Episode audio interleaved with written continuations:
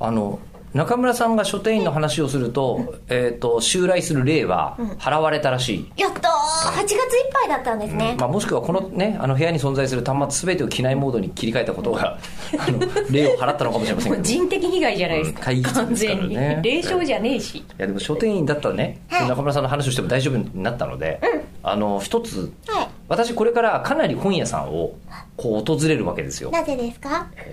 元コミュ障アナウンサーが考案した会話がしんどい人のための話し方聞き方の教科書という本が出長いるタイトルですね長いんですよ、ね、でも一応こうなんかね元コミコミュ障さんのためのとか、いろいろついてたらしいんですけどコミュ障のためのって書いてある本を買うのは恥ずかしいっていう意見があってなるほどとそういうこと考えるんだって本屋さんあのもうプレゼント用にって言うしかないですもんね買う時そうねでもそれするとそいつに対して「お前コミュ障だろ」って言って渡してることになるから今度プレゼントに使いづらいじゃないですか確かにえこれ、書店員としてはなんですけど、はい検索するときに、はいどのワードで、ええその書店ネットワークの中で在庫数を確認できますか全部タイトル言わないと元コミュ障アナウンサーによるからしないとヒットしませんか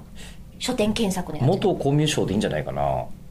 会会話の教科書とかで出てきます会話の教科書だと出ないと思うあー出会ないな話がしんどい人のための話し方聞き方まで入っちゃってますからねのなる教ほ科書でどすかなんかそのタグの紐付けみたいなのがあるといいですよねらなるほど今書店員視点ですね、はいえーで結構えりこさんは書店員歴が長かったというお話をだってもう内容ふんわりしてるのにこの本ありますかって言われても全然わかんないんだもんよくあるんだそれ、 めちゃめちゃなるほどなんかあの脳みそ食べて美味しいやつみ たいな そんなあのでもそれは君の膵臓食べたいなんで すけどあーくそーみたいなその頃まだ書店員やってたの時の話を聞いてまああ、そういう人友達の話を聞いたことがあるとす難しいみたいな それは無理だね、はいああでもとりあえずこれを出したのでいろんな本屋さんに、あのこれからお邪魔するにあたって、書店員さんに何か手土産とか持ってった方がいいのかなとか思うわけですよ持ってくとはい嬉しいものと困るものっていうのがありそうだなみたいなあー小分けできないやつはしんどいです小ね分けねだあからともうそうめんとか、うんは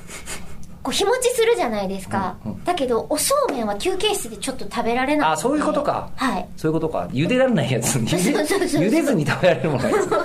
茹でずに食べじれるゃあ朝取れたてのトウモロコシを持っていかない方がいいんですね、もうだ茹でて持ってこいってまあ、もう、私あのトウモロコシ畑やってないんですけ ど残念ながらね悲しいなあーそういうものあでも、まあそういうことですねお分けできるものだったらよろしいんじゃなだいかとと嬉しいですあもう全然関係ないバイト君とかも持って帰れるから確かにね、そういうことか、あーでこれをなんでこの話をしたかというと、えーコミュ障の方あの会話が続かないっていう人はこの口を開くしょうもねえなでも続き続けてるなと思ってると思いますが、えーそのためには相談するという手法がいいみたいなことが書いてありますぜひ読んでください